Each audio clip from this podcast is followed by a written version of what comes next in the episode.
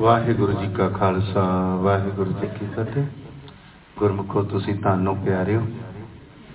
ਸਤਿਗੁਰ ਜੀ ਦੀ ਗੁਰੂ ਨਾਨਕ ਪਿਤਾ ਜੀ ਦਾ ਜਪਜੀ ਸਾਹਿਬ ਦੇ ਵਿੱਚ ਛਪਵੀਂ ਪੌੜੀ ਕਿ ਕਿੰਨੀ ਕੁ ਵਡਿਆਈ ਤੁਹਾਨੂੰ ਦੇ ਰਹੇ। ਅਮੁੱਲ ਗੁਣ ਜਪਜੀ ਸਾਹਿਬ ਦੀ 26 ਨੰਬਰ ਪੌੜੀ ਤੇ ਅਮੁੱਲ ਗੁਣ, ਅਮੁੱਲ ਵਪਾਰ, ਜਿਹੜਾ ਤੁਸੀਂ ਪਿਆਰਿਓ ਇੱਥੇ ਇਕੱਠਾ ਕਰ ਰਹੇ ਹੋ। ਵਾਹ ਗੁਰੂ ਬੋਲ ਕੇ ਵਾਹ ਗੁਰੂ ਸੁਣ ਕੇ। ਅਮੁੱਲ ਗੁਣ, ਅਮੁੱਲ ਵਪਾਰ। ਤੇ ਜੇ ਫਿਰ ਇਹ ਵਪਾਰ ਬੜਾ ਅਮੁੱਲ ਹੈ, ਉਹਦੀ ਕੀਮਤ ਨਹੀਂ ਹੈਗੀ। ਮਾਲਕ ਦੇ ਗੁਣ ਵੀ ਜਿਹੜੇ ਉਹਨਾਂ ਦੀ ਕੀਮਤ ਨਹੀਂ ਹੈਗੀ। ਤੇ ਵਪਾਰ ਕਰਦੇ ਕੌਣ ਆ? ਤੇ ਪਿਤਾ ਜੀ ਕਹਿੰਦੇ ਨੇ, ਅਮੁੱਲ ਵਪਾਰੀਏ। ਅਮੁੱਲ ਭੰਡਾਰ। ਕਹਿੰਦੇ ਅਮੁੱਲ ਨੇ ਉਹ ਵਪਾਰੀ ਜਿਨ੍ਹਾਂ ਨੂੰ ਮਾਲਕ ਅੰਮ੍ਰਿਤ ਵੇਲੇ ਇਸ ਮਹਾਮੋਣੀ ਨੀਂਦ ਚੋਂ ਉਠਾ ਕੇ ਸੱਜੀ ਸੰਗਤ ਭੇਜ ਕੇ ਅਮੁੱਲ ਭੰਡਾਰ ਵਾਹ ਗੁਰੂ ਵਾਹ ਗੁਰੂ ਵਾਹ ਗੁਰੂ ਭੰਡਾਰ। ਰੋਜ਼ ਹੀ ਭੰਡਾਰ ਬਣ ਰਿਹਾ ਇੱਕ ਵਾਰ ਵੀ ਵਾਹ ਗੁਰੂ ਕੋਈ ਕੀਮਤ ਨਹੀਂ ਪਿਆਰਿਓ, ਕੋਈ ਕੀਮਤ ਨਹੀਂ। ਅਮੋਲੀਏ ਵਪਾਰੀ ਨੇ ਜਿਹੜੇ ਸੰਗਤ ਚ ਆਉਂਦੇ ਨੇ ਤੇ ਇਹਨਾਂ ਦਾ ਵਾਹਿਗੁਰੂ ਬੋਲਿਆ ਵੀ ਅਮੋਲਿਆ ਹੀ ਭੰਡਾਰ।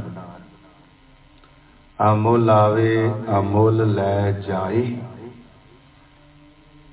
ਸਾਰੇ ਜਿਹੜੇ ਨਹੀਂ ਆ ਸਕਦੇ ਸਦਾ ਲਈ। ਕੋਈ ਛੁੱਟੀ ਕਰ ਲੇਗਾ ਕੱਲ ਨਹੀਂ ਆਏਗਾ, ਪਰਸੋਂ ਆਏਗਾ। ਅਮੋਲ ਨੇ ਜਿਹੜੇ ਰੋਜ਼ ਹੀ ਆਉਂਦੇ ਨੇ। ਅਮੋਲ ਨੇ ਜਿਹੜੇ ਰੋਜ਼ ਹੀ ਲੈ ਕੇ ਜਾਂਦੇ ਨੇ ਬੋਲ ਕੇ। ਆਲਸ ਨਹੀਂ ਕਰਦੇ, ਦਲਿੱਦਰ ਨਹੀਂ ਕਰਦੇ।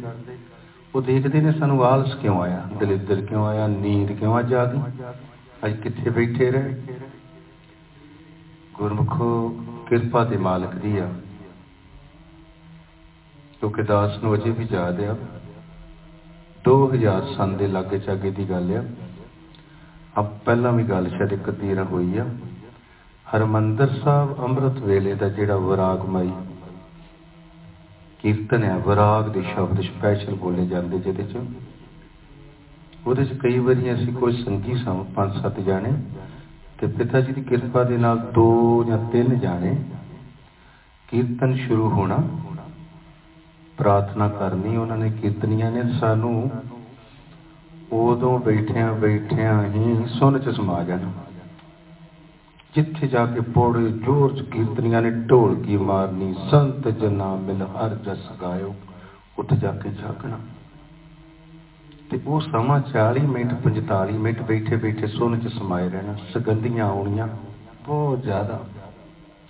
ਲੇਕਿਨ ਇਸ ਗੱਲ ਦਾ ਦੁੱਖ ਰਹਿਣਾ ਕਿ ਅੱਜ ਗੁਰਬਾਣੀ ਦਾ ਕੀਰਤਨ ਨਹੀਂ ਸੁਣ ਪਾਏ। ਅਗਿਆਨਤਾ ਸੀ ਨਾ।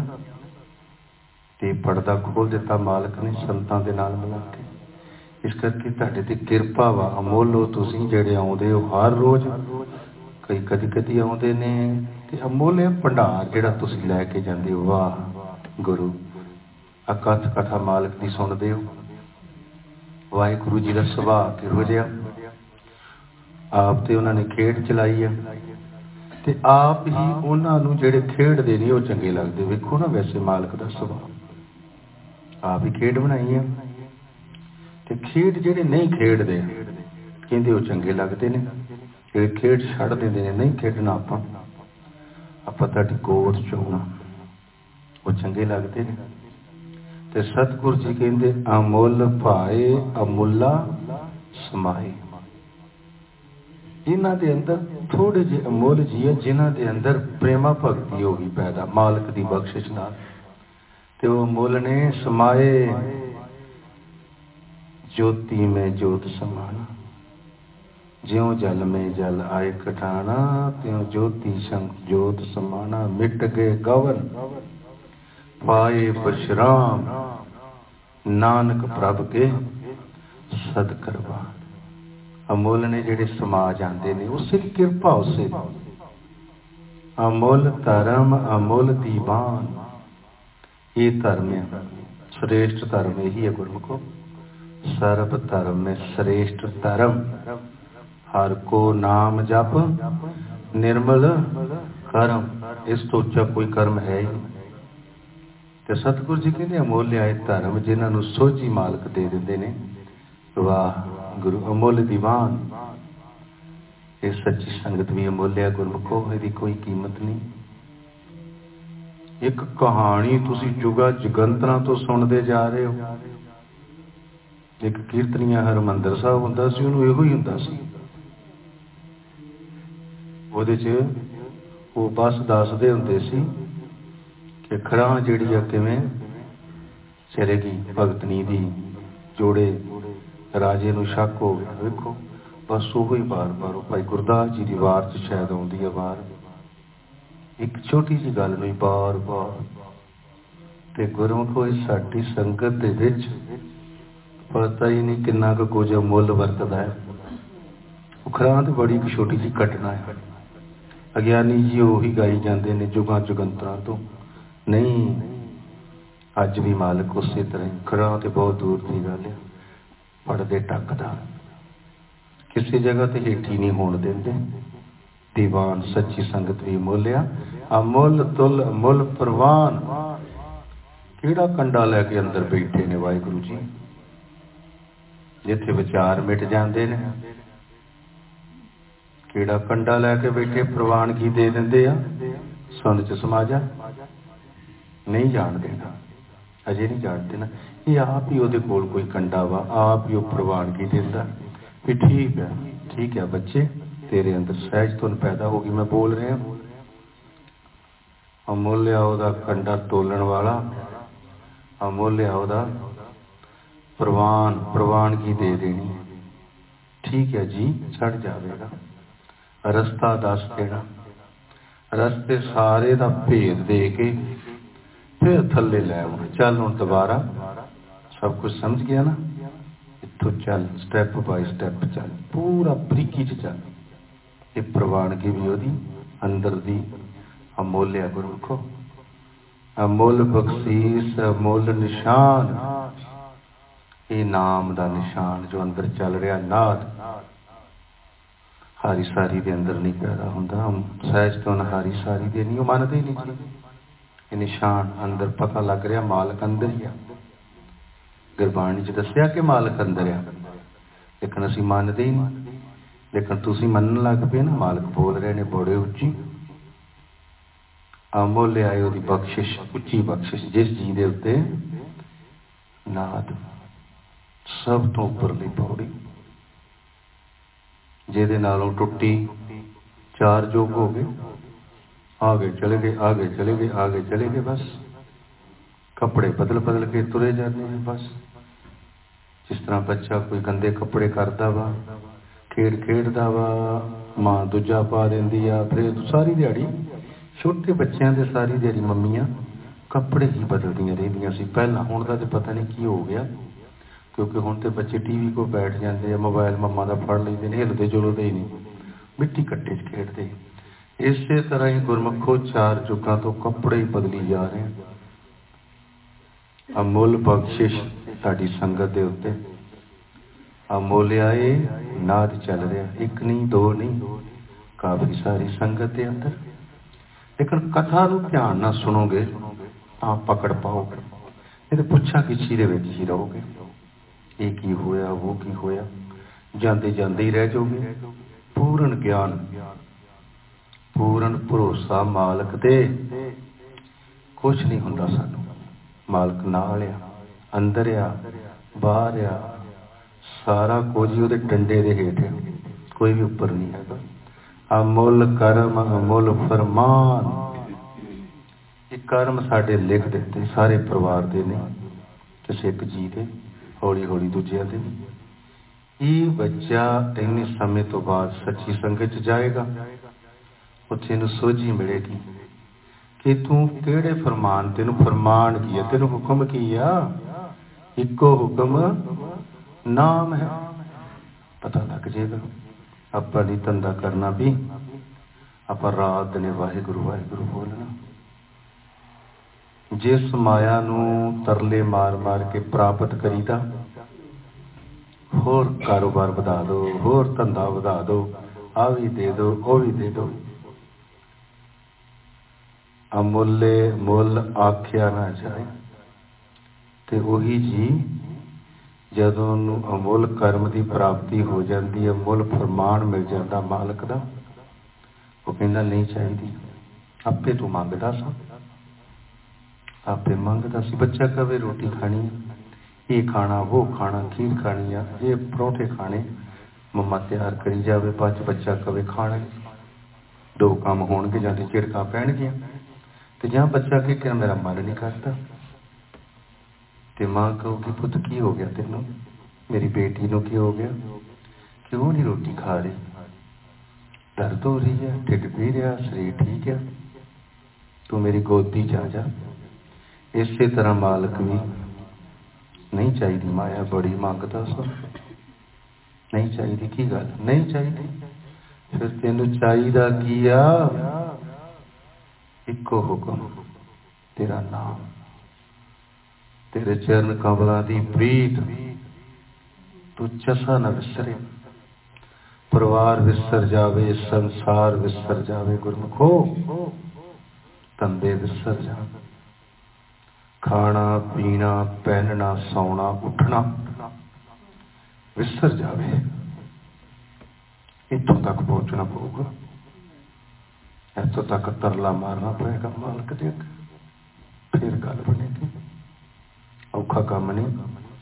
ਸੱਚੀ ਸੰਗਤ ਦੇ ਜੀ, ਤੁਸੀਂ ਸਾਰੇ ਹੀ ਭਗਤੋ ਪੂਰਬਲੇ ਸ਼ੌਕਾਰੋ ਅਮੁੱਲ ਵਪਾਰੀ ਗੁਰਮਖੋ ਤੇ ਕੋਸ਼ਿਸ਼ ਕਰੋ, ਹੌਲੀ ਹੌਲੀ ਸਿਮਰਨ ਵਧਾਓ। ਤੁਹਾਡੀ ਕੀਮਤ ਕੋਈ ਨਹੀਂ ਹੈਗੀ।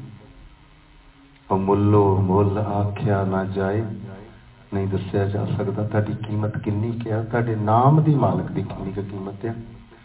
ਮਾਲਕ ਦੀ ਇਹ ਦਾਤ ਜਿੱਥੇ ਕਈ ਜੀ ਢਿੱਲੇ ਢਿੱਲੇ ਆਣ ਕੇ ਬੈਠ ਜਾਂਦੇ ਨੇ, ਉਹਨਾਂ ਨੂੰ ਪਤਾ ਹੀ ਨਹੀਂ ਮਾਲਕ ਦੀ ਕਿੰਨੀ ਵੱਡੀ ਬਖਸ਼ਿਸ਼ ਹੈ ਨਹੀਂ ਪਤਾ। ਪਰਿਵਾਰ ਨੂੰ ਨਹੀਂ ਪਤਾ। ਇਹ ਸਾਡਾ ਜੀ ਜਿਹੜਾ ਕਿੱਡਾ ਕੰਮ ਬੋਲਿਆ। ਸਾਡੇ ਵਰਗਾ ਹੀ ਆ ਬਸ। ਨਹੀਂ ਗੁਰਮੁਖੋ। ਉਹਦਾ ਤਨ ਵੀ, ਉਹਦਾ ਮਨ ਵੀ, ਉਹਦੇ ਸਵਾਸ ਵੀ। ਜਿੱਥੇ ਉਹ ਸੌਂਦਾ ਆ, ਜਾਗਦਾ ਆ। ਜਿੱਥੇ ਉਹ ਬੈਠਦਾ ਹੈ, ਜਿਸ ਜਗ੍ਹਾ ਤੇ। ਜਿਨ੍ਹਾਂ ਬਰਤਨਾਂ ਚੋਂ ਖਾਣਾ ਖਾਂਦਾ, ਪਾਣੀ ਪੀਂਦਾ, ਸਾਰਾ ਕੁਝ ਹੀ ਮੁੱਲ ਉਹਦੀ ਕੋਈ ਕੀਮਤ ਨਹੀਂ, ਕੋਈ ਕੀਮਤ ਨਹੀਂ। ਜਿੱਥੇ ਤੁਸੀਂ ਬੈਠ ਕੇ ਸਿਮਰਨ ਕਰਦੇ ਹੋ ਨਾ, ਉਸ ਜਗ੍ਹਾ ਦੇ ਉੱਤੇ ਵਕਾਰੀ ਆਦਮੀ ਵੀ ਬੈਠ ਜਾਏਗਾ ਨਾ ਤੁਹਾਡੇ ਘਰ ਜਾ ਕੇ। ਉਹ ਵੀ ਵਾਹਿਗੁਰੂ ਵਾਹਿਗੁਰੂ ਬੋਲਣ ਤੋਂ ਬਗੈਰ ਨਹੀਂ ਰਹਿ ਸਕੇਗਾ, ਨਹੀਂ ਰਹਿ ਸਕੇਗਾ। ਦੇਖੋ, ਜਿਸ ਜਗ੍ਹਾ ਤੇ ਤੁਸੀਂ ਬੈਠਦੇ ਰਹੇ ਅਗਿਆਨਤਾ ਹੀ ਹੈ ਨਾ ਕਿ ਇੱਥੇ ਸੰਤਾਂ ਨੇ ਸਿਮਰਨ ਕੀਤਾ, ਇਹ ਗੁਰਦੁਆਰਾ ਬਣ ਗਿਆ। ਇੱਥੇ ਬੈਠ ਕੇ ਤੁਸੀਂ ਵੀ ਸਿਮਰਨ ਹੀ ਕਰਨਾ ਹੈ ਨਹੀਂ, ਅਸੀਂ ਤੇ ਗੁਰਦੁਆਰਾ ਦੇਖਣਾ ਹੈ ਬਸ। ਦਾਸ ਇੱਕ ਵਾਰੀ ਉੱਥੇ ਗਿਆ, ਬਾਬਾ ਬਕਾਲਾ। ਉਹ ਜਗ੍ਹਾ ਦੇ ਉੱਤੇ ਪਾਠ ਕਰ ਰਹੇ ਸੀ। ਜੀ ਜਗ੍ਹਾ ਹੀ ਨਹੀਂ ਸੀ ਹੈਗੀ, ਬੜੇ ਜ਼ੋਰ ਸ਼ੋਰ ਨਾਲ, ਪਤਾ ਨਹੀਂ ਸੁਖਮਨੀ ਸਾਹਿਬ ਪੜ ਰਹੇ ਸੀ, ਭੋਰਾ ਸਾਹਿਬ। ਦਾਸ ਦੇ ਨਾਲ ਇੱਕ ਹੋਰ ਗੁਰਮੁਖ ਸੀ। ਮੈਂ ਕਿਹਾ, ਗੁਰਮੁਖ ਹੋਏ ਜਗ੍ਹਾ ਧਾਨਿਆ। ਇੱਥੇ 2 ਮਿੰਟ ਬੈਠ ਕੇ ਸਿਮਰਨ ਕਰੀਏ। ਜਿੱਥੇ ਸਾਡੇ ਪਿਤਾ ਨੌਵੇਂ ਪਾਤਸ਼ਾਹ 24 ਸਾਲ, ਕੁਝ ਮਹੀਨੇ ਜਾਂ ਥੋੜਾ ਅੱਗੇ ਪਿੱਛੇ ਪਤਾ ਨਹੀਂ, ਯਾਦ ਨਹੀਂ ਰਿਹਾ 24 ਸਾਲ। ਤੁਸੀਂ 24 ਦਿਨ ਸੰਗ ਚ ਆ ਕੇ ਕਹਿੰਦੇ ਹੋ, ਗੱਲ ਨਹੀਂ ਬਣੀ ਭਾਈ ਸਾਹਿਬ। 24 ਸਾਲ ਕੋਈ ਫੁਰਨਾ ਨਹੀਂ। ਮੇਰੇ ਪਿਤਾ ਗੁਰੂ ਜੀ ਨੇ। ਨਾ ਨਾ, ਕੋਈ ਫੁਰਨਾ ਨਹੀਂ। ਮੈਂ ਹਰਗੋਬਿੰਦ ਜੀ ਦਾ ਲਾਡਲਾ ਬੇਟਾ ਨਾ ਵੀ ਨਾ। ਜਾਣਿਆ ਅਸੀਂ ਨਮਾਣੇ ਆ ਕੀਟ ਕਰਮਿਆ। ਸਾਨੂੰ ਬਖਸ਼ ਲੋ ਤੇ ਉੱਥੇ ਬੈਠ ਕੇ ਥੋੜਾ ਸਿਮਰਨ ਕੀਤਾ। ਮਨ ਸੀਤਲ ਹੋ ਗਿਆ। ਧਨ ਨੇ ਉਹ ਜਗ੍ਹਾ ਜਿੱਥੇ ਤੁਸੀਂ ਵੀ ਬੈਠ ਕੇ ਸਿਮਰਨ ਕਰਦੇ ਹੋ। ਅਮੁੱਲੋ ਮੁੱਲ ਆਖਿਆ ਨਾ ਜਾਵੇ, ਆਖ ਆਖ ਰਹੇ ਲਿਵ ਲਾਏ, ਆਖੇ ਵੇਦ ਪਾਠ ਬਰਾਨ ਬੜੇ ਆਖਰੇ ਨੇ, ਰਾਮ ਰਾਮ, ਵਾਹਿਗੁਰੂ ਵਾਹਿਗੁਰੂ। ਲਿਵ ਲਾ ਰਹੇ ਨੇ ਮਾਲਕ ਦੇ ਨਾਲ। ਆਖਰੀ ਆ, ਗੁਰਬਾਣੀ 1430 ਅੰਗ ਆਖੇ ਵੇਦ ਪਾਠ ਪ੍ਰਾਨ ਸਾਰੀ ਗੁਰਬਾਣੀ ਕੋਈ ਗੱਲ ਕਹਿ ਰਹੀ ਹੈ ਮਾਲਕ ਦੀ। ਆਖੇ ਪੜੇ ਕਰੇ, ਵਖਿਆਨ ਪੜ ਕੇ ਆਖਦੇ ਨੇ, ਵਖਿਆਨ ਕਰਦੇ ਨੇ। ਆਖੇ ਕੌਣ ਕੌਣ? ਬਰਮੇ ਆਖੇ ਇੰਦਰ, ਆਖੇ ਗੋਪੀ ਤੇ ਗੋਬਿੰਦ। ਦੇਵੀਆਂ, ਦੇਵਤੇ, ਆਖੇ ਈਸ਼ਰ, ਆਖੇ ਸਿੱਧ, ਸ਼ਿਵ ਜੀ, ਸਿੱਧ ਕਹਿ ਰਹੇ ਇਹੀ ਗੁਰਮੁਖੋ ਜੋ ਤੁਸੀਂ ਕਹਿ ਰਹੇ ਹੋ। ਪਰ ਉਹਨਾਂ ਨੂੰ ਮਾਇਆ ਨੇ ਘੇਰਿਆ। ਮਾਨਸ ਜਨਮ ਚਾਉਣ ਤੋਂ ਬਗੈਰ ਇਹ ਦੇਵੀਆਂ ਦੇਵਤੇ, ਇਸੇ ਸਰੀਰ ਦੇ ਵਿੱਚ ਇਹ ਪੰਜ ਤੱਤਾਂ ਦਾ ਸਰੀਰ ਬੜਾ ਮੁੱਲ ਆ। ਉਹਨਾਂ ਦੇ ਮਨ ਜਾਗਦੇ ਨੇ, ਪਰ ਉਹਨਾਂ ਨੂੰ ਇਸ ਸਰੀਰ ਦੀ ਲੋੜ ਹੈ ਇਹ ਸਰੀਰ ਮਿਲੂਗਾ, ਫਿਰ ਉਹਨਾਂ ਨੂੰ ਸੰਗਤ ਮਿਲੇਗੀ। ਅਗਿਆਨਤਾ ਚ ਸੁਣਦੇ ਹਾਂ, ਬਹੁਤ ਸਾਰੇ ਜੀ ਨੇ ਜਿਹੜੇ ਲੱਭਦੇ ਫਿਰਦੇ ਨੇ ਮਾਂ ਦੀ ਕੁੱਖ ਕਿ ਜਨਮ ਲਈਏ ਤੇ ਸਿਮਰੀਏ, ਨਹੀਂ, ਝੂਠ ਕੋਈ ਨਹੀਂ ਲੱਭਦਾ। ਵਾਹਿਗੁਰੂ ਜੀ ਦੀ ਮਰਜ਼ੀ ਤੋਂ ਬਗੈਰ। ਝੂਠ ਮੈਂ ਉੱਥੇ ਜਨਮ ਲੈਣਾ ਤੇ ਮੈਂ ਉੱਥੇ ਜਨਮ ਲੈਣਾ। ਨਾ, ਮਾਲਕ ਦੀ ਮਰਜ਼ੀ ਤੋਂ ਬਗੈਰ ਕੁਝ ਵੀ ਨਹੀਂ। ਕਿੱਥੇ ਉਹਨੇ ਭੇਜਣਾ? ਕਰਮਾਂ ਦਾ ਲੇਖਾ ਉਹਦੇ ਕੋਲ ਹੀ ਆ। ਅਸੀਂ ਕਿਹੜੀ ਕਰਤੂਤ ਕਰ ਰਹੇ ਆਖੇ, ਕੀਤੇ ਕੀਤੇ ਬੁੱਧ। ਬੜੇ ਬੁੱਧ ਬਣਾਏ ਨੇ, ਜਿਹੜੇ ਸਮਾਧੀਆਂ 'ਚ ਬੈਠੇ ਰਹਿੰਦੇ ਨੇ। ਲੇਕਿਨ ਉਹਨਾਂ ਨੂੰ ਇਹ ਨਹੀਂ ਪਤਾ, ਬੋਲਣਾ ਕੀ ਹੈ ਤੁਸੀਂ ਵੀ ਕਈ ਵਾਰ ਬੁੱਧ ਬਣ ਜਾਂਦੇ ਹੋ। ਸਮਾਧੀ ਲਾ ਕੇ ਬੈਠ ਕੇ ਬੜਾ ਮਜ਼ਾ ਆਉਂਦਾ। ਇਸ ਅਵਸਥਾ ਬਣਦੀ ਹੈ ਫਿਰ ਕਿਤੇ ਗੱਲ ਕਰਾਂਗੇ। ਨਹੀਂ, ਸਮਾਧੀ ਲਾ ਕੇ ਨਹੀਂ ਬੈਠਣਾ। ਅਲੱਗ-ਅਲੱਗ ਥਾਵਾਂ ਤੇ ਤੁਸੀਂ ਬੁੱਧ ਬਣਦੇ ਹੋ। ਵਾਹਿਗੁਰੂ ਦਾ ਸਿਮਰਨ ਕਰਦੇ ਆ ਬਾਕੀ ਸੰਗਤ ਤੇ ਕਰ ਰਹੀ ਆ। ਤੁਹਾਨੂੰ ਪੰਜ ਦੂਤਾਂ ਨੇ ਕਾਲ ਨੇ ਥੋੜਾ ਜਿਹਾ ਆਨੰਦ ਦੇ ਦਿੱਤਾ, ਤੁਸੀਂ ਬੁੱਧ ਬਣ ਕੇ ਅੱਖਾਂ ਮੀਟ ਕੇ। ਇਸੇ ਤਰ੍ਹਾਂ ਹੀ ਬੁੱਧ ਅੱਗੇ ਵੀ ਬਣਦੇ ਹੋ। ਫਿਰ ਕਿਤੇ ਪਿਤਾ ਜੀ ਕਿਰਪਾ ਕਰਿਓ।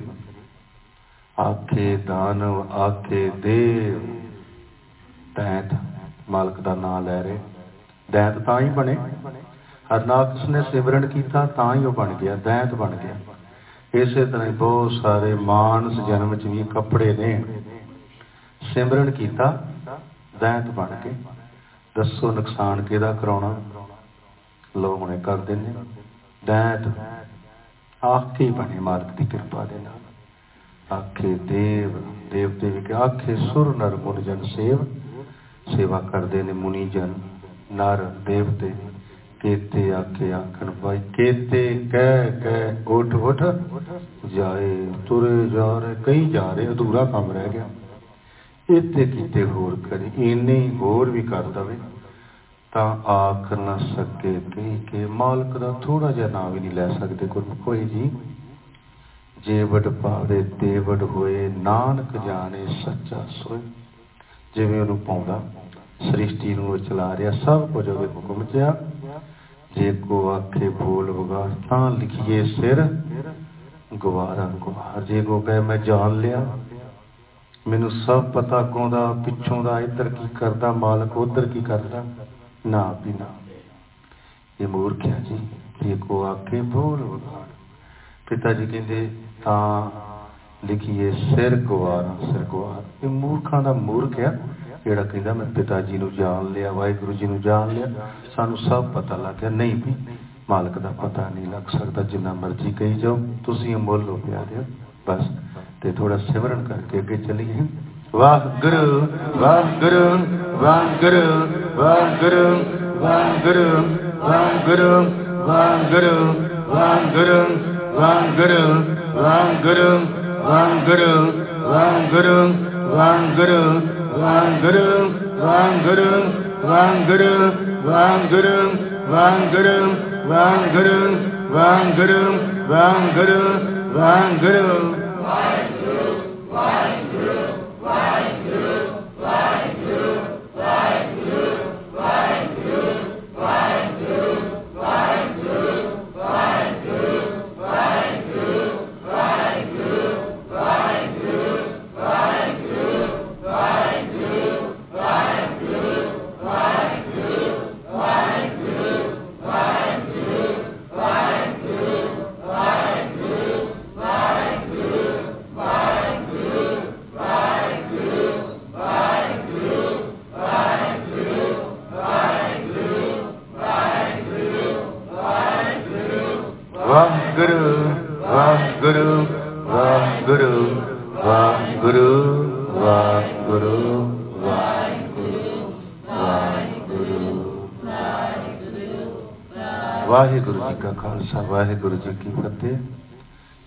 ਗੁਰਮੁਖ ਪਿਆਰੇ 424 ਨੰਬਰ ਅੰਗ ਦੇ ਉੱਤੇ ਤੀਸਰੇ ਪਿਤਾ ਜੀ ਦਾ ਸ਼ਬਦ ਸਮਾਪਤ ਹੋਇਆ ਸੀ, ਕੱਲ ਹਾਰ ਜਪ। ਪੜੀਏ ਗੁਰ ਸ਼ਬਦ ਵਿਚਾਰ। ਗੁਰਬਾਣੀ ਰਾਹੀਂ ਵੀ ਹਰੀ ਨੂੰ ਜਪਣ ਬਾਰੇ ਹੀ ਪੜੋ ਨਾਮ ਕਿੱਥੇ ਆ? ਹਰ ਜਪ ਪੜੀਏ ਹਉਮੈ ਮਾਰ। ਹਰੀ ਦਾ ਜਾਪ ਕਰੋ। ਇਹੀ ਪੜੋ ਕਿ ਹਉਮੈ ਕਿਵੇਂ ਮਾਰਨੀ ਇਹ ਵਿਚਾਰ ਕਿਵੇਂ ਮਾਰਨੇ? ਹਰ ਜਪੀਏ। ਪਾਏ ਸੱਚ ਪਿਆਰ, ਪ੍ਰੇਮਾ ਭਗਤੀ ਕਿਵੇਂ ਬਣ ਜਾਵੇ? ਹਰੀ ਦਾ ਇਸ ਤਰੀਕੇ ਨਾਲ ਜਾਪ ਰਾਤ ਦਿਨੇ ਕਰਦੇ ਰਹੀਏ। ਨਾਨਕ ਨਾਮ ਗੁਰਮਤਿ ਧਾਰ। ਤੇ ਗੁਰੂ ਸਾਹਿਬ ਕਹਿੰਦੇ, ਭੁਲੇਖੇ 'ਚ ਨਹੀਂ ਪੈਣਾ, ਇਹ ਜਿਹੜਾ ਨਾਮ ਆ, ਗੁਰੂ ਦੀ ਮਤ ਰਹੀ ਔਰ ਧਾਰ। ਉੱਪਰ ਥੱਲੇ ਸਵਾਸ ਗ੍ਰਾਸ, ਅੰਤਰਗਤ ਸਿਮਰਨ, ਪੂਰੀ ਮਤ ਦੁਆਰਾ, ਆਪਣੀ ਮਰਜ਼ੀ ਦੇ ਨਾਲ ਨਹੀਂ। ਬੋਲ ਰਹੇ ਹਾਂ ਸਾਡੇ ਕੋਲ ਨਹੀਂ ਬੋਲਿਆ ਜਾਂਦਾ, ਗੱਲ ਨਹੀਂ ਬਣੇਗੀ ਤੇ ਸਤਿਗੁਰ ਜੀ ਦਾ ਅਗਲਾ ਸ਼ਬਦ ਇੱਕ ਓੰਕਾਰ ਸਤਿਗੁਰ ਪ੍ਰਸਾਦ ਰਾਗਾਸਾ ਮਹੱਲਾ ਪੰਜਵਾਂ, ਅਸ਼ਟਪਦੀਆਂ ਕਾਰ ਅਠਵਾਂ, ਕਾਫੀ ਸ਼ਬਦ ਦਾ ਨਾਮ ਹੈ ਤੀਸਰੇ ਪਿਤਾ ਜੀ, ਗੁਰ ਤੇ ਸ਼ਾਂਤ ਉਪਜੇ, ਜਿਨ ਤ੍ਰਿਸ਼ਨਾ ਅਗਨ ਬਜਾਈ, ਗੁਰ ਤੇ ਨਾਮ ਪਾਈਏ ਵੱਡੀ ਵਡਿਆਈ। ਗੁਰੂ, ਇਹ ਗੁਰ ਮਾਲਕ ਨੂੰ ਕਿਹਾ, ਜੋ ਅੰਦਰ ਹੋ ਕੇ ਬੈਠਾ। ਉਹਦੇ ਨਾਲ ਹੀ ਉਹਦਾ ਸਿਮਰਨ ਕਰਨ ਦੇ ਨਾਲ ਹੀ ਵਾਹ ਗੁਰੂ ਸ਼ਾਂਤੀ ਤਪਦਾ ਹੋਇਆ ਤਨ ਮਨ ਤ੍ਰਿਸ਼ਨਾ ਦੀ ਅੱਗ ਬੁਝ ਜਾਂਦੀ ਆ, ਪਦਾਰਥਾਂ ਨੂੰ ਖਾਣ ਲਈ, ਦੇਖਣ ਲਈ, ਸੁਣ ਲਈ, ਇਕੱਠੇ ਕਰਨ ਲਈ, ਆਪਣੇ ਲਈ ਤੇ ਕਰ ਹੀ ਲਿਆ। ਪੁੱਤ ਲਈ, ਧੀ ਲਈ, ਪੁੱਤਰਿਆਂ ਲਈ, ਦੋਤਰਿਆਂ ਲਈ ਗਾ ਪਰੋਤਰਿਆਂ ਲਈ, ਸਰੋਤਰਿਆਂ ਲਈ, ਬਸ ਕਰੀ ਜਾਓ, ਸਕੀਮਾਂ ਲਾਈ ਜਾਓ। ਕਈਆਂ ਕੋ ਤੇ ਇਹੋ ਜਿਹੇ ਇੰਨਾ ਕੁ ਪੈਸਾ ਵਾ ਮਾਇਆ ਦਿੱਤੀ ਮਾਲਕ ਨੇ ਉਹ ਜਿਹੜੀ ਸ਼ਹਿਰ 'ਚ ਜਾਂਦੇ ਉੱਥੇ ਪਲਾਟ ਖਰੀਦ ਲੈਂਦੇ, ਕੋਠੀ ਬਣਾ ਲੈਂਦੇ ਤੇ ਆਪ ਖੁੱਲੀ ਗੰਢ ਉੱਟੋ ਮੁੜ ਕੇ ਉਹ ਖੜੇ ਮਾ ਪੈ ਜਾਂਦਾ, ਕੋਈ ਇੱਥੇ ਸਮਾਨ, ਕੋਈ ਉੱਤੇ ਪਤਾ ਹੀ ਨਹੀਂ ਲੱਗਦਾ। ਵੱਖ ਵੱਖ ਥਾਵਾਂ ਤੇ। ਤੇ ਸਤਿਗੁਰ ਜੀ ਕਹਿੰਦੇ, ਗੁਰ ਤੇ ਸ਼ਾਂਤ ਉਪਜੇ ਜਿਨ ਤ੍ਰਿਸ਼ਨਾ ਅਗਨ ਬਜਾਏ ਗੁਰ ਤੇ ਨਾਮ ਪਾਈਏ ਵੱਡੀ ਵਡਿਆਈ। ਇਹ ਮਾਲਕ ਹੀ ਅੰਦਰ ਆ। ਜਿਉਂ ਜਿਉਂ ਗੁਰੂ ਦਾ ਸ਼ਬਦ ਦੀ ਕਮਾਈ ਕਰੋਗੇ, ਨਾਮ ਦੀ ਪ੍ਰਾਪਤੀ ਹੋਏਗੀ, ਗੁਰੂ ਰੂਪ ਹੋ ਕੇ ਮਾਲਕ ਅੰਦਰ ਬੈਠਾ, ਬਸ ਇਹ ਹੀ ਨਾਮ ਦੀ ਵਡਿਆਈ ਮਿਲੇਗੀ। ਇਹ ਮਾਲਕ ਹੀ ਸ਼ਾਂਤੀ ਦੇਵੇਗਾ। ਸਭ ਕੁਝ ਵਾਹਿਗੁਰੂ ਜੀ ਜਾਣਦੇ ਨੇ। ਇੱਕੋ ਨਾਮ ਚੇਤ ਮੇਰੇ, ਭਾਈ। ਜਗਤ ਜਲੰਦਾ ਦੇਖ ਕੇ ਭਜ ਪੈ ਸਰਨਾਈ। ਤੀਸਰੇ ਪਿਤਾ ਜੀ, ਨਾ ਭਜੇ ਫਿਰੋ ਕਹਿੰਦੇ ਇਧਰ ਉਧਰ ਕਹਿੰਦੇ ਸਾਡਾ ਜ਼ਿੰਦਗੀ ਦਾ ਤਜਰਬਾ ਹੈ। ਗੰਗਾ ਹੀ ਜਾਂਦੇ ਰਹੇ ਹਰ ਵਾਰੀ। ਜਿੱਤਦੇ ਰਹੇ ਉੱਥੇ ਬਹਿਸਬਾਜ਼ੀ ਕਰਕੇ। ਤੁਸੀਂ ਕੁਝ ਨਾ ਕਰੋ। ਤਤ ਰੂਪ ਦੇ ਵਿੱਚ ਬੱਚਿਓ, ਗੱਲ ਸੁਣ ਲਓ। ਤੀਸਰੇ ਪਿਤਾ ਜੀ ਕਹਿੰਦੇ, ਇੱਕੋ ਨਾਮ ਚੇਤ ਮੇਰੇ ਭਾਈ। ਬਸ ਇੱਕੋ ਵਾਹਿਗੁਰੂ ਹੀ ਚੇਤੇ ਕਰੋ ਰਾਤ ਦਿਨੇ। ਕਹਿੰਦੇ, ਅਸੀਂ ਵੀ ਜਗਤ ਜਲੰਦਾ ਦੇਖ ਕੇ ਭੱਜ ਪੈ ਸਰਨਾਈ ਸੰਸਾਰ ਸੜ ਰਿਹਾ, ਤ੍ਰਿਸ਼ਨਾ ਦੀ ਅੱਗ ਜੱਜ ਵੀ ਸੜ ਰਿਹਾ। ਅਸੀਂ ਵੀ ਮਾਲਕ ਦੀ ਸ਼ਰਨ ਦੇ ਵਿੱਚ ਇਸੇ ਤਰ੍ਹਾਂ ਹੀ ਗਏ ਸੀ। ਤੁਹਾਨੂੰ ਤਤ ਰੂਪ ਚ ਦੱਸ ਦਿੱਤਾ, ਤੁਸੀਂ ਉਹਦੀ ਮਾਲਕ ਦੀ ਸ਼ਰਨ ਵਿੱਚ ਚਲੇ ਜਾਓ। ਮਾਲਕ ਬਾਹਰ ਨਹੀਂ ਸਾਡੇ ਅੰਦਰ ਬੈਠਾ। ਸਾਰਾ ਸੰਸਾਰ ਸੜ ਰਿਹਾ, ਜਗਤ ਜਲੰਦਾ ਦੇਖ ਕੇ ਸੜ ਰਹੇ ਨੇ, ਲੜ ਰਹੇ ਨੇ, ਪੁੱਛੋ ਹੀ ਕੁਛ ਨਾ। ਦੇਖੋ, ਇਸ ਮਾਇਆ ਦੀ ਲੜਾਈ, ਜਗ੍ਹਾ ਦੀ ਲੜਾਈ, ਜ਼ਮੀਨ ਦੀ ਲੜਾਈ, ਕੰਧ ਦੀ ਲੜਾਈ ਪੁੱਛੋ ਹੀ ਕੁਝ ਨਾ, ਬਸ ਗਲੀਆਂ ਨਾਲੀਆਂ ਦੀ ਲੜਾਈ। ਬਹੁਤ ਬਹੁਤ ਭਿਆਨਕ ਰੂਪ ਹੈ ਕਿਉਂਕਿ ਅਸੀਂ ਜਾਣਾ ਥੋੜਾ ਇੱਥੋਂ, ਇੱਥੇ ਹੀ ਰਹਿਣਾ। ਇੱਕ ਦੂਸਰੇ ਨੂੰ ਜਗ੍ਹਾ ਦੇ ਦਿੰਦੇ ਨੇ। ਜਗ੍ਹਾ ਦੇ ਦਿੰਦੇ ਨੇ। ਫਿਰ ਦੁਬਾਰਾ ਰਜਿਸਟਰੀਆਂ ਕਰਦੇ ਨੇ ਝੂਠੀਆਂ। ਬਹੁਤ ਕੁਝ ਹੋ ਰਿਹਾ। ਜਗ ਜਲੰਦਾ ਦੇ ਕੇ ਭੱਜ ਪੈ ਸਰਨਾਈ ਸੱਚੀ ਸੰਗਤ ਆ ਕੇ ਨਾਮ ਸਿਮਰੋ। ਤੇ ਰਹਾਉ ਤੋਂ ਕਹਿੰਦੇ, ਗੁਰ ਤੇ ਗਿਆਨ ਉਪਜੇ ਮਹ ਤਤ ਵਿਚਾਰਾ। ਗੁਰ ਤੇ ਘਰ ਦਰ ਪਾਈਏ ਭਗਤੀ ਭਰੇ ਭੰਡਾਰਾ। ਇਹ ਅੰਦਰ ਬੈਠਾ ਗੁਰੂ ਹੀ ਗਿਆਨ ਦੇਵੇਗਾ। ਗਿਆਨ ਉਪਜੇ ਚੌਥੇ ਪਦ ਜਿਸ ਤਰ੍ਹਾਂ ਇਹ ਇੱਥੇ ਵੀ ਸੱਚੀ ਸੰਗਤ ਨੂੰ ਮਾਲਕ ਆਪ ਹੀ ਗਿਆਨ ਦੇ ਰਿਹਾ ਕਿਸੇ ਜੀ ਦੀ ਥੋੜੀ ਕਰਤੂਤ ਆ। ਮਹਾ ਤਤ ਬਚਾਰਾ ਤਤ ਰੂਪ ਚ ਮਾਲਕ ਹੈ ਉਹਦਾ ਹੀ ਵਿਚਾਰ ਕਰਦੇ ਜਿਉਂ ਜਿਉਂ ਤੁਸੀਂ ਸਿਮਰਨ ਕਰੋਗੇ, ਇਹ ਗੁਰੂ ਰੂਪ ਅੰਦਰ ਮਾਲਕ ਬੈਠੇ ਜਿਹੜੇ ਆ ਨਾ, ਤੁਹਾਨੂੰ ਪੂਰਾ ਚੌਥੇ ਪਦ ਦਾ ਗਿਆਨ, ਖੇਡ ਦਾ ਗਿਆਨ ਦੇ ਦੇਣਗੇ। ਖੇਡ ਹੈ ਕੀ ਆ? ਗੁਰ ਤੇ ਘਰ ਦਰ ਪਾਇਆ, ਭਗਤੀ ਭਰੇ ਭੰਡਾਰਾ। ਇਹੀ ਵਾਹਿਗੁਰੂ ਵਾਹਿਗੁਰੂ ਕਹਿ ਕੇ ਭਗਤੀ ਦੇ ਭੰਡਾਰ ਭਰੇ ਮਾਲਕ ਨੇ। ਫਿਰ ਇਸ ਹੀ ਵਾਹਿਗੁਰੂ ਦੇ ਰਾਹੀਂ ਗੁਰੂ ਰੂਪ ਦਰਵਾਜ਼ਾ ਹੈ ਘਰ। ਨਾਮ ਦੇ ਵਿੱਚ ਪਹੁੰਚ ਕੇ ਦਸਵੇਂ ਦਵਾਰ 'ਚ ਪਹੁੰਚੇ। ਤੇ ਸਤਿਗੁਰੂ ਜੀ ਕਹਿੰਦੇ, ਗੁਰਮੁਖ ਨਾਮ ਤੇ ਆਈਏ ਪੁੱਜੇ ਵਿਚਾਰਾ ਗੁਰਮੁਖ ਬਣ ਕੇ ਨਾਮ ਤੇ ਆਓ, ਆਪਣੀ ਮਰਜ਼ੀ ਨਾਲ ਨਹੀਂ। ਤੇ ਫਿਰ ਬੁੱਝ ਕੇ ਵਿਚਾਰ ਕਰ ਲਓ ਕਿ ਮਾਲਕ ਤੁਹਾਡੇ ਅੰਦਰ ਆ। ਕਣ ਕਣ ਚ ਸਮਾਇਆ ਹੋਇਆ ਸਭ ਕੁਝ ਇਹਦੇ ਹੁਕਮ 'ਚ ਚੱਲ ਰਿਹਾ। ਗੁਰਮੁਖ ਭਗਤ ਸਲਾਹ ਹੈ ਅੰਤਰ ਸ਼ਬਦ ਅਪਾਰਾ। ਗੁਰਮੁਖਾਂ ਦੀ ਭਗਤੀ ਇਹੀ ਆ ਸ਼ਬਦ ਸਲਾਹ ਵੀ ਇਹੀ ਆ। ਵੀ ਮਾਲਕ ਅੰਦਰ ਪਾਰਾਵਾਰ ਤੋਂ ਰਹਿਤ ਹੈ ਜੋ ਸ਼ਬਦ ਰੂਪ ਦੇ ਵਿੱਚ ਬੈਠਾ ਹੋਇਆ ਨਾਦ ਦੇ ਰੂਪ ਚ ਗੁਰਮੁਖ ਸੁਖ ਉਪਜੇ, ਦੁੱਖ ਕਦੇ ਨਾ ਹੋਈ। ਗੁਰਮੁਖ ਹਉਮੈ ਮਾਰੀਏ, ਮਨ ਨਿਰਮਲ ਹੋਏ। ਗੁਰਮੁਖਾਂ ਨੂੰ ਭੇਦ ਆ ਗਿਆ ਕਿ ਸਿਮਰਨ ਕਰਕੇ ਹੀ ਸੋਖਿਆ। ਉਹਨਾਂ ਨੂੰ ਦੁੱਖ ਨਹੀਂ ਕਦੀ ਲੱਗਦਾ। ਗੁਰਮੁਖਾਂ ਨੂੰ ਪਤਾ ਲੱਗਿਆ, ਸਿਮਰਨ ਕਰਕੇ ਹੀ ਹਉਮੈ ਮਾਰ ਦੇਣੀ। ਹਉਮੈ ਕਿਸ ਗੱਲ ਦੀ? ਕੁਝ ਵੀ ਸਾਡੀ ਮਰਜ਼ੀ ਨਾਲ ਨਹੀਂ ਹੋ ਰਿਹਾ। ਇਹ ਜਿਹੜੇ ਵੱਡੇ ਵੱਡੇ ਲੋਕ ਆ, ਮੋਟਰ ਗੱਡੀਆਂ, ਇਹਨਾਂ ਦੀ ਪੂਰਬਲੀ ਕਮਾਈ ਹੈ ਗੁਰਮੁਖੋ ਤੁਸੀਂ ਨਾਮ ਮੰਗ ਲਿਆ।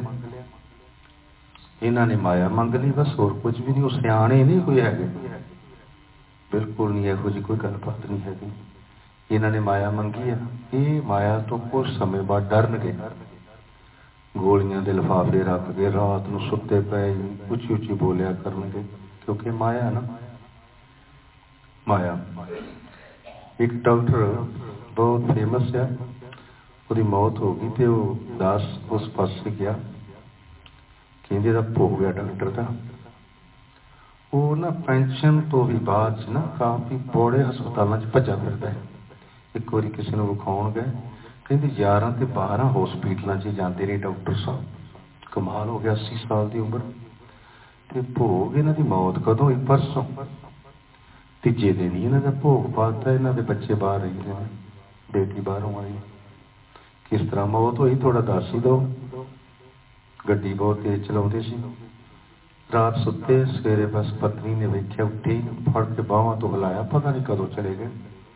ਤੇ ਫੀਸ ਬੜੀ ਮੋਟੀ, ਬੱਚਿਆਂ ਲਈ ਛੱਡ ਗਿਆ ਖਲਾਰਾ, ਪੈਸੇ ਟਕੇ ਦਾ। ਇਸੇ ਹੀ ਤਰ੍ਹਾਂ ਇਹ ਮਾਨਸ ਜਨਮ ਜੀਵਨ ਦੀ ਬਾਜੀ ਹਾਰ ਰਹੇ ਨੇ। ਸੰਸਾਰ ਦੀ ਪੜਾਈ ਕਰਕੇ। ਸਿਆਣੇ ਹੋ ਗਏ ਨਾ।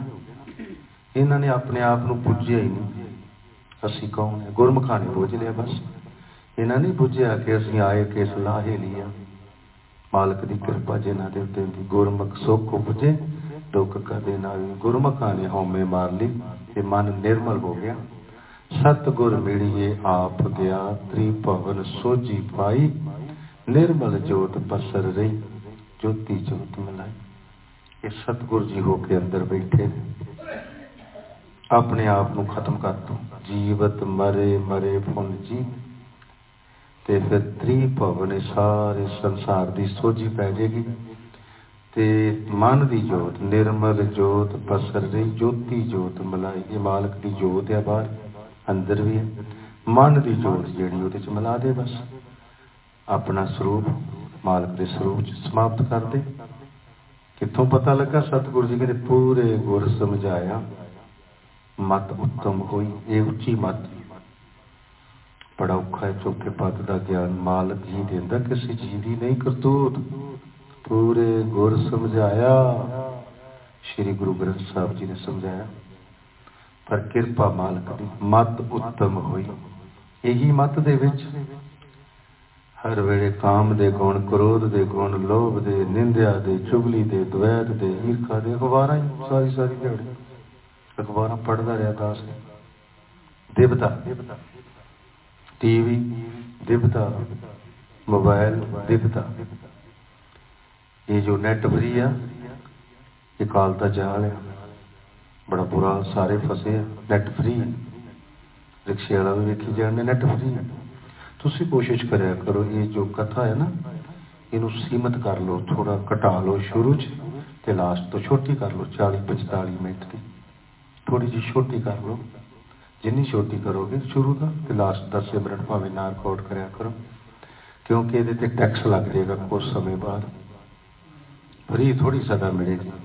ਤੇ ਜਾਂ ਤੁਹਾਨੂੰ ਇਹ ਹੋਏਗਾ ਕਿ ਇਹਦੇ ਤੇ ਤੁਸੀਂ ਐਨੀਆਂ ਪਿਕਚਰਾਂ ਡਾਊਨਲੋਡ ਕਰੋ, ਫਿਰ ਨੈਟ ਫਰੀ ਮਿਲੇਗੀ। ਠੀਕ ਹੈ ਨਾ? ਕਾਲ ਦਾ ਜਾਲ ਹੈ ਇਹਨੂੰ ਦੇਖਣਾ ਵੀ ਜ਼ਰੂਰੀ ਹੈ। ਦੇਖੋ ਕਿ ਫਿਰ ਨੈਟ ਫਰੀ ਮਿਲੇਗੀ ਠੀਕ ਹੈ। ਇੱਕ ਉਸ ਸਮੇਂ ਬਾਅਦ ਨੈਟ ਤੇ ਕਿ ਪਾਣੀ ਤੇ ਹਵਾ ਤੇ ਸਭ ਚੀਜ਼ਾਂ ਦੇ ਉੱਤੇ ਟੈਕਸ ਲੱਗੇਗਾ ਕੁਝ ਸਮੇਂ ਬਾਅਦ। ਦੇਖਿਓ, ਦੇਖੀ ਜਾਓ ਪਾਣੀ ਹੋ ਗਿਆ ਨਾ ਗੰਦਲਾ। ਟੈਕਸੀ ਆ, ਚੁੱਕੀ ਫਿਰਦੇ ਹੋ। ਪਾਣੀ ਅੱਧਾ ਬਾਹਰ ਰੋਡਦਾ ਅੱਧਾ ਘਰ ਰੋਡਦਾ ਇਸੇ ਤਰ੍ਹਾਂ ਪਾਉਣ ਤੇ ਵੀ ਟੈਕਸ ਲੱਗੇਗਾ, ਸਾਰਾ ਕੁਝ ਲੱਗੇਗਾ। ਅਜੇ ਥੋੜਾ ਰੁਕ ਜਾਓ। ਤੁਸੀਂ ਨਿਕਲ ਜਾਓ ਇਸ ਤੋਂ ਪਹਿਲਾਂ ਪਹਿਲਾਂ। ਮਤ ਉੱਤਮ ਹੋਈ। ਚੌਥੇ ਪਦ ਦਾ ਗਿਆਨ ਮਿਲ ਗਿਆ। ਅੰਤਰ ਸੀਤਲ ਸ਼ਾਂਤ ਹੋਏ, ਨਾਮੇ ਸੁਖ ਹੋਈ। ਸਿਮਰਨ ਕੀਤਾ। ਤਾਂ ਉਹਦਾ ਹੋਇਆ, ਮਨ ਨਿੱਕੀ ਨਿੱਕੀ ਗੱਲ ਚ ਕਰੋਧ ਕਰੀ ਜਾਂਦਾ ਸੀ। ਆਪਣੇ ਆਪ ਤੋਂ ਬਾਹਰ ਮੈਂ ਮਾਰ ਦੇਣਾ ਜਾਂ ਮੈਂ ਮਰੀ ਜਾਣਾ ਲੋ ਮਾਨਸ ਜਾ ਦੁਰਲਭ ਹੈ, ਮੈਂ ਮਰ ਜਾਣਾ ਜਾਂ ਮੈਂ ਮਾਰ ਦੇਣਾ। ਪਦਾਰਥਾਂ ਦੇ ਮਗਰ ਭੱਜਾ ਫਿਰਦਾ, ਹਰ ਵੇਲੇ ਖਾਣ ਵਿੱਚ, ਪੀਣ ਵਿੱਚ, ਕਾਮ ਦੇ ਮਗਰ, ਕ੍ਰੋਧ ਦੇ ਮਗਰ, ਲੋਭ ਦੇ ਮਗਰ ਤੇ ਸਤਿਗੁਰੂ ਜੀ ਕਹਿੰਦੇ, ਅੰਤਰ ਸੀਤਲ ਸ਼ਾਂਤ ਹੋਏ। ਕਿਹੜੀ ਦਵਾਈ ਖਾਦੀ ਨਾਮੇ ਸੁਖ ਹੋਈ। ਨਾਮ ਤੋਂ ਬਗੈਰ ਪਿਆਰਿਓ, ਸੁਖ ਨਹੀਂ ਹੋਣਾ। ਪੂਰਾ ਸਤਗੁਰ ਤਾਂ ਮਿਲੇ, ਜਾਂ ਨਦਰ ਕਰੇ।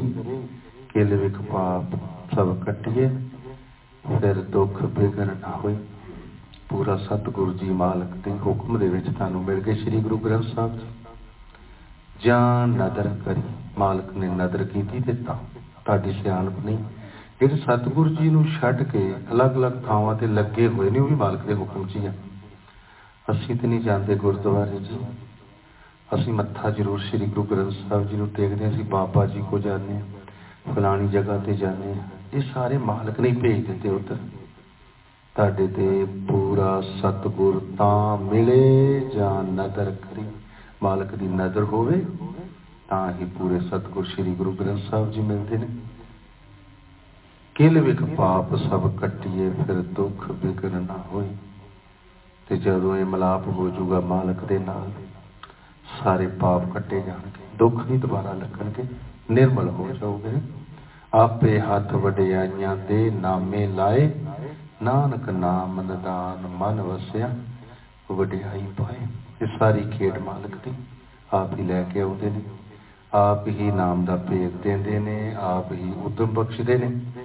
ਪਰ ਇਸ ਜਗ੍ਹਾ ਦੇ ਉੱਤੇ ਤੁਸੀਂ ਭਰਮ 'ਚ ਪੈ ਜਾਂਦੇ ਹੋ, ਜੇ ਸਾਰੀ ਖੇਡ ਹੀ ਮਾਲਕ ਦੀ ਆ, ਤੇ ਇਹਦਾ ਮਤਲਬ ਸੰਗਤ 'ਚ ਆ ਕੇ ਸੌਣਾ ਵੀ ਉਹਦੇ ਹੁਕਮ 'ਚ ਹੀ ਆ। ਨਹੀਂ, ਬਸ ਇਸ ਸਮਝਣ ਵਾਲਾ ਪੁਆਇੰਟ ਜਿਹੜਾ ਨਾ, ਉਹ ਸਿਮਰਨ ਥੋੜਾ ਜਿਹਾ ਕਰੀਏ, ਫਿਰ ਦੇਖੀਏ ਵਾਹ ਗੁਰੂ ਵਾਹ ਗੁਰੂ ਵਾਹ ਗੁਰੂ ਵਾਹ ਗੁਰੂ ਵਾਹ ਗੁਰੂ ਵਾਹ ਗੁਰੂ ਵਾਹ ਗੁਰੂ ਵਾਹ ਗੁਰੂ ਵਾਹ ਗੁਰੂ ਵਾਹ ਗੁਰੂ ਵਾਹ ਗੁਰੂ ਵਾਹ ਗੁਰੂ ਵਾਹ ਗੁਰੂ ਵਾਹਿਗੁਰੂ ਵਾਹਿਗੁਰੂ ਵਾਹਿਗੁਰੂ ਵਾਹਿਗੁਰੂ ਵਾਹਿਗੁਰੂ ਵਾਹਿਗੁਰੂ ਵਾਹਿਗੁਰੂ ਵਾਹਿਗੁਰੂ ਵਾਹਿਗੁਰੂ ਵਾਹਿਗੁਰੂ ਵਾਹਿਗੁਰੂ ਵਾਹਿਗੁਰੂ ਵਾਹਿਗੁਰੂ ਵਾਹਿਗੁਰੂ ਵਾਹਿਗੁਰੂ ਵਾਹਿਗੁਰੂ ਵਾਹਿਗੁਰੂ ਵਾਹਿਗੁਰੂ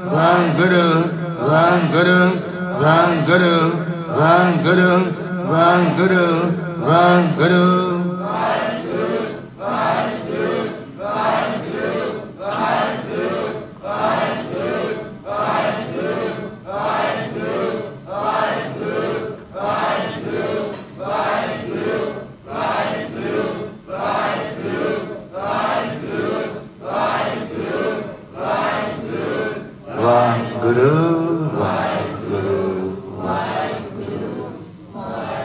ਵਾਹਿਗੁਰੂ ਜੀ ਕਾ ਖਾਲਸਾ, ਵਾਹਿਗੁਰੂ ਜੀ ਕੀ ਫਤਿਹ। ਸਾਵਧਾਨ ਥੋੜਾ ਜਿਹਾ ਸਮਾਂ ਸੱਚੀ ਸੰਗਤ ਚ ਤੁਸੀਂ ਆ ਗਏ। ਕਿਤੇ ਪਤਾ ਲੱਗ ਗਿਆ ਕਿ ਅਮੁੱਲ ਚੀਜ਼ ਹੈ ਇੱਕੋ ਹੀ ਤਰਲਾ। ਸੱਚੀ ਸੰਗਤ ਟੁੱਟੇ ਨਾ ਇਹ ਸ਼ਾਮ ਨੂੰ ਵੀ ਹੁੰਦੀ ਹੈ ਹਾਂਜੀ ਕਿਰਪਾ ਕਰੋ, ਸ਼ਾਮ ਦੀ ਸੰਗਤ ਵੀ ਦੇ ਦਿਓ। ਪਤਾ ਲੱਗਾ ਅੱਜ ਵੀ ਘਰ ਦੇ ਵਿੱਚ ਵੀ ਤੁਸੀਂ ਦੋ ਜਣੇ ਸਿਮਰਨ ਕਰ ਸਕਦੇ ਹੋ। ਪਿਤਾ ਜੀ, ਕਿਰਪਾ ਕਰੋ। ਪਰਿਵਾਰ ਦੀ ਸੰਗਤ ਦੇ ਦਿਓ। ਬਸ ਤਰਲਾ ਸੰਗਤ ਦੇ ਦਿੱਤੀ ਨੀਂਦ ਬਹੁਤ ਆਉਂਦੀ ਆਪ ਕਿਰਪਾ ਕਰੋ। ਨੀਂਦ ਨਾ ਆਵੇ, ਆਲਸ ਨਾ ਆਵੇ, ਦਲਿੱਦਰ ਨਾ ਆਵੇ। ਸੰਗਤ ਤੇ ਚਲੇ ਜਾਈਦਾ, ਲੇਕਿਨ ਬੋਲ ਕੇ ਨਹੀਂ ਸਿਮਰਨ ਹੁੰਦਾ। ਪਤਾ ਨਹੀਂ ਕਿਉਂ ਲੋਕ ਲਾਜ ਜੀ ਬਣੀ ਹੋਈ ਆ। ਪਤਾ ਹੈ ਕਿ ਬੋਲ ਕੇ ਵਿਚਾਰ ਮਿਟਦੇ ਨੇ, ਪਰ ਬੋਲਿਆ ਨਹੀਂ ਜਾਂਦਾ। ਕੀ ਕਰੀਏ? ਕਿਰਪਾ ਹੋ ਜੇ ਕਿਉਂ? ਸਾਰਾ ਦਿਨ ਰਾਤ ਸਿਮਰਨ ਕਰੀਏ। ਤਰਲਾ। ਅੰਤਰਗਤ ਤਰਲਾ। गुरमुखो श्वास ग्रास सिमरन संगत करोगे, ता ही अंतर्गत सिमरन चलेगा। अंतर्गत सिमरन ही भगती है ज़्यादा। सौखी भगती बोल के थोड़ा मुश्किल आती है। थोड़ी एनर्जी वेस्ट होंगी है, बोलना थोड़ा मुश्किल है।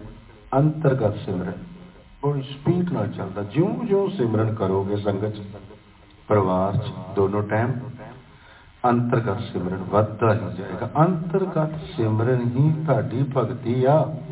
ਬਸ, ਇਹ ਅੰਤਰਗਤ ਸਿਮਰਨ ਦੇ ਉੱਤੇ ਹੀ ਸਾਰੀਆਂ ਵਡਿਆਈਆਂ। ਤੇ ਕੋਸ਼ਿਸ਼ ਕਰਨੀ ਹੁੰਦੀ, ਤਰਲਾ ਮਾਰਨਾ ਹੁੰਦਾ। ਤੇ ਆਸਾ ਮਹੱਲਾ ਤੀਸਰਾ 425 ਨੰਬਰ ਅੰਗ ਤੇ। ਤੀਸਰੇ ਪਿਤਾ ਜੀ ਕਹਿੰਦੇ ਸੋਨ ਮਨ ਮਨ ਵਸਾਏ ਤੂੰ, ਆਪੇ ਆਏ ਮਿਲੇ ਮੇਰੇ ਭਾਈ। ਭਲੇਖੇ ਜੀ ਕਹਿੰਦੇ, ਕਿਉਂ ਪੈ ਗਿਆ? ਕਿ ਸਤਿਗੁਰੂ ਜੀ ਦੇ ਨਾਲ ਮਿਲਾਪ ਨਹੀਂ ਹੋ ਰਿਹਾ। ਕਹਿੰਦੇ ਇਸ ਤਰ੍ਹਾਂ ਨਾ ਕਰ। ਸੁਣਾ, ਸੁਣ ਮਨ। ਮਨ ਚ ਵਸਾਲਾ ਰਾਤ ਦਿਨੇ ਵਾਹਿਗੁਰੂ ਨੂੰ। ਵਾਹ ਗੁਰੂ ਸੁਣ ਮਨ। ਮਨ ਵਸਾਏ ਤੂੰ। ਆਪੇ ਆਏ ਮਿਲੇ ਮੇਰੇ ਭਾਈ। ਤੂੰ ਥੋੜਾ ਇੱਥੇ ਜਾ ਸਕਦਾ। ਜਿਸ ਤਰ੍ਹਾਂ ਹੁਣ ਤੁਸੀਂ ਸੁਣ ਚ ਸਮਾਉਂਦੇ ਹੋ। ਸੁਣ ਚ ਤੁਸੀਂ ਥੋੜਾ ਜਾਣਾ ਹੋਗਾ ਔਖਾ ਕੰਮ ਕਈਆਂ ਨੂੰ ਬਾਰ-ਬਾਰ ਨਹੀਂ ਸਮਝ ਲੱਗਦੀ। ਤਰਲਾ ਮਾਰੋ। ਤੁਸੀਂ ਰਸਨਾ ਤੇ ਸਿਮਰਨ ਕਰੀ ਜਾਣਾ। ਵਾਹਿਗੁਰੂ ਵਾਹਿਗੁਰੂ ਵਾਹਿਗੁਰੂ, ਬਹਿ ਕੇ ਕਰੀ ਜਾਓ। ਮਾਲਕ ਤਾਂ ਵੀ ਸੁਣ ਚ ਲੈ ਜਾਏਗਾ। ਲੰਮੇ ਬਹਿ ਕੇ ਕਰੋ ਤਾਂ ਵੀ। ਲੇਕਿਨ ਜਾਚ ਬੈਠ ਕੇ ਹੀ ਸਿੱਖਣੀ ਪਏਗੀ। ਵਾਹਿਗੁਰੂ ਵਾਹਿਗੁਰੂ। ਤੇ ਮਾਲਕ ਇੱਥੋਂ ਆਣ ਕੇ ਤੁਹਾਨੂੰ ਸੁਣ ਚ ਲੈ ਜਾਏਗਾ। ਇਸੇ ਤਰ੍ਹਾਂ ਹੀ ਅਗਲੀਆਂ ਪੌੜੀਆਂ 'ਚ ਵੀ ਮਾਲਕ ਹੀ ਲੈ ਕੇ ਜਾਂਦਾ ਸੁਣ ਚ। ਤੇ ਸੁਣ ਚੋਂ ਵੀ ਆਪ ਹੀ ਠਾਉਂਦਾ। ਆਪ ਹੀ ਨੇਤਰ ਖੋਲਦਾ, ਆਪ ਹੀ ਸੁਖਮ ਕੰਨ ਖੋਲਦਾ, ਆਪ ਹੀ ਨੇੜੇ ਹੋ ਕੇ ਕੰਨ 'ਚ ਬੋਲਦਾ। ਸਾਰੀ ਖੇਡ ਹੀ ਉਸੇ ਦੀ ਆ। ਆਏ ਮਿਲੇ ਮੇਰੇ ਭਾਈ, ਮਾਲਕ ਮਿਲ ਪੈਣਗੇ, ਕਿਉਂ ਨਹੀਂ ਮਿਲਣਗੇ? ਤੇ ਤੁਸੀਂ ਕੀ ਕਰੋ? ਆਣ ਦਿਨ ਸੱਚੀ ਭਗਤ ਕਰ। ਸੱਚੇ ਚਿੱਤ ਲਾਏ।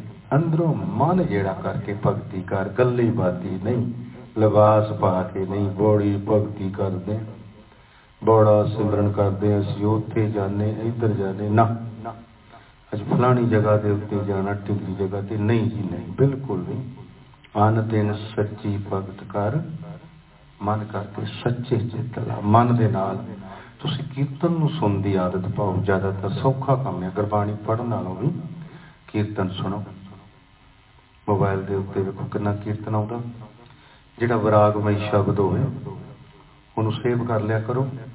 ਸਵੇਰ ਦੇ ਵੇਲੇ ਤੁਸੀਂ ਇਹ ਵਿਰਾਗਮਈ ਸ਼ਬਦ ਸੁਣ ਸਕਦੇ ਹੋ। ਜਿਹੜੇ ਕੋਈ ਕੀਰਤਨ ਇੱਕੋ ਗੱਲ ਕਰੀ ਜਾਵੇ ਇੱਕ ਟੱਪਾ ਬੋਲੀ ਜੇ ਉਹ ਨਹੀਂ। ਪਾਸੇ ਕਰ ਦੋ ਉਹਨੂੰ ਸੁਣਨ ਦੀ ਲੋੜ ਨਹੀਂ। ਵੈਸੇ ਕੀਰਤਨੀਏ ਨੂੰ ਵੀ ਤੁਸੀਂ ਸੁਣਨ ਦੇ ਲਈ ਥੋੜਾ ਧਿਆਨ ਦਿਓ। ਬਹੁਤਾ ਸਮਾਂ ਤੁਹਾਡਾ ਇੱਥੇ ਵੀ ਵੇਸਟ ਨਾ ਹੋਵੇ। ਕਿਸੇ ਵੀ ਕੀਰਤਨੀਏ ਦੀ ਜਿਹੜੀ ਡਿਊਟੀ ਹੁੰਦੀ, ਪਹਿਲੇ ਸ਼ਬਦ ਤੁਹਾਨੂੰ ਪਤਾ ਲੱਗ ਜਾਂਦਾ ਕਿ ਇਹਦਾ ਮਨ ਪ੍ਰੀਤ ਦੇ ਵਿੱਚ ਆ। ਜਾਂ ਵਿਚਾਰਾਂ 'ਚ ਬਸ ਪਹਿਲੇ ਸ਼ਬਦ ਤੋਂ ਬਾਅਦ ਅੱਗੇ ਸਮਾਂ ਵੇਸਟ ਕਰਨ ਦੀ ਲੋੜ ਨਹੀਂ ਹੁੰਦੀ। ਅਗਲਾ ਸ਼ਬਦ ਲਾ ਲਓ। ਉਹੀ ਕੀਰਤਨੀਆ ਕਿਸੇ ਦਿਨ ਬਹੁਤ ਵਿਰਾਗ 'ਚ ਬੋਲਦਾ। ਢਿੱਲਾ ਢੱਲਾ, ਕਿਉਂਕਿ ਉਹ ਵੀ ਸੰਸਾਰੀ ਜੀਵ ਨੇ ਹੈ। ਭੇਦ ਨਹੀਂ ਹੈ, ਜਿੱਦਣ ਤੁਸੀਂ ਸਿਮਰਨ ਬੱਲੇ ਬੱਲੇ ਕਰਦੇ ਹੋ, ਕਦੇ ਢਿੱਲੇ ਢਿੱਲੇ, ਤੇ ਉਹਨਾਂ ਨੂੰ ਸੇਵ ਕਰ ਲਿਆ ਕਰੋ। ਅੰਮ੍ਰਿਤ ਵੇਲੇ ਇੱਕ ਦੋ ਸ਼ਬਦ ਸੁਣੋ। ਉਹ ਬੱਲੇ ਬੱਲੇ ਹੋ ਜੂਗੀ ਇੱਕੋ ਨਾਮ ਧਿਆ ਤੂੰ ਸੁਖ ਪਾਵੇ ਮੇਰੇ ਭਾਈ। ਕਿਉਂ ਤੀਰਥਾਂ ਤੇ ਭਜਨ ਫਿਰਦਾ ਉਧਰ ਮੱਥਾ ਟੇਕ ਕੇ ਆ ਕੇ ਸੰਗਤ ਸਿਮਰਨ ਕਰਦੇ हैं ਪਹਿਲਾਂ ਫਲਾਣੀ ਜਗ੍ਹਾ ਤੇ ਚਲੇ ਜਾਂਦੇ ਹਾਂ, ਉੱਥੇ ਸਿਮਰਨ ਕਰਦੇ ਆ ਫਿਰ ਇਸ ਸੰਗਤ 'ਚ ਵੀ ਆ ਜਾਂਦੇ ਉਲਟ ਪੁਲਟ ਹੋ ਜੂ ਕੰਮ ਤੁਹਾਡਾ। ਉੱਥੇ ਹੋਰ ਕੋਈ ਦੱਸਿਆ ਜਾ ਰਿਹਾ, ਇੱਥੇ ਹੋਰ ਕੋਈ ਦੱਸਿਆ ਜਾ ਰਿਹਾ? ਬਸ ਇੱਕੋ ਹੀ ਨਾਮ ਤੇ ਸੁਖ ਪਾਵੇਗਾ ਮੇਰੇ ਭਰਾਵਾ। ਹਉਮੈ ਦੂਜਾ ਦੂਰ ਕਰ। ਵੱਡੀ ਵਡਿਆਈ, ਇਹ ਆਪਣੀ ਮੱਤ ਨੂੰ ਛੱਡ ਦੇ। ਇਸ ਸੰਸਾਰ ਦੀ ਮਾਇਆ ਦੀ ਵਡਿਆਈ ਨੂੰ ਛੱਡ ਦੇ। ਤੇ ਤੂੰ ਜਦੋਂ ਛੱਡੇਗਾ, ਤੈਨੂੰ ਮਾਲਕ ਵਡਿਆਈ ਦੇਵੇਗਾ। ਤੂੰ ਕਿਹੜੀ ਵਡਿਆਈ ਸੰਸਾਰ ਦੀ ਮੰਗਦਾ ਫਿਰਦਾ? ਇਹ ਤੇ ਛੋਟੀਆਂ ਛੋਟੀਆਂ ਵਡਿਆਈਆਂ। ਥੋੜੇ ਸਮੇਂ ਬਾਅਦ ਇਹ ਫਿਸਲ ਜਾਂਦੀਆਂ। ਉਹੀ ਜੈ ਜੈ ਜਿੰਦਾਬਾਦ ਕਰਦੇ ਨੇ, ਉਹੀ ਕਹਿੰਦੇ ਨੇ, ਕੁਛ ਨਹੀਂ, ਨਕੰਮਾ ਬੰਦਾ ਬਣਾ ਲਿਆ। ਕੰਮ ਹੀ ਨਹੀਂ ਆ ਰਿਹਾ। ਇਹੋ ਜੀ ਵਡਿਆਈ ਨੂੰ ਕੀ ਕਰਨਾ?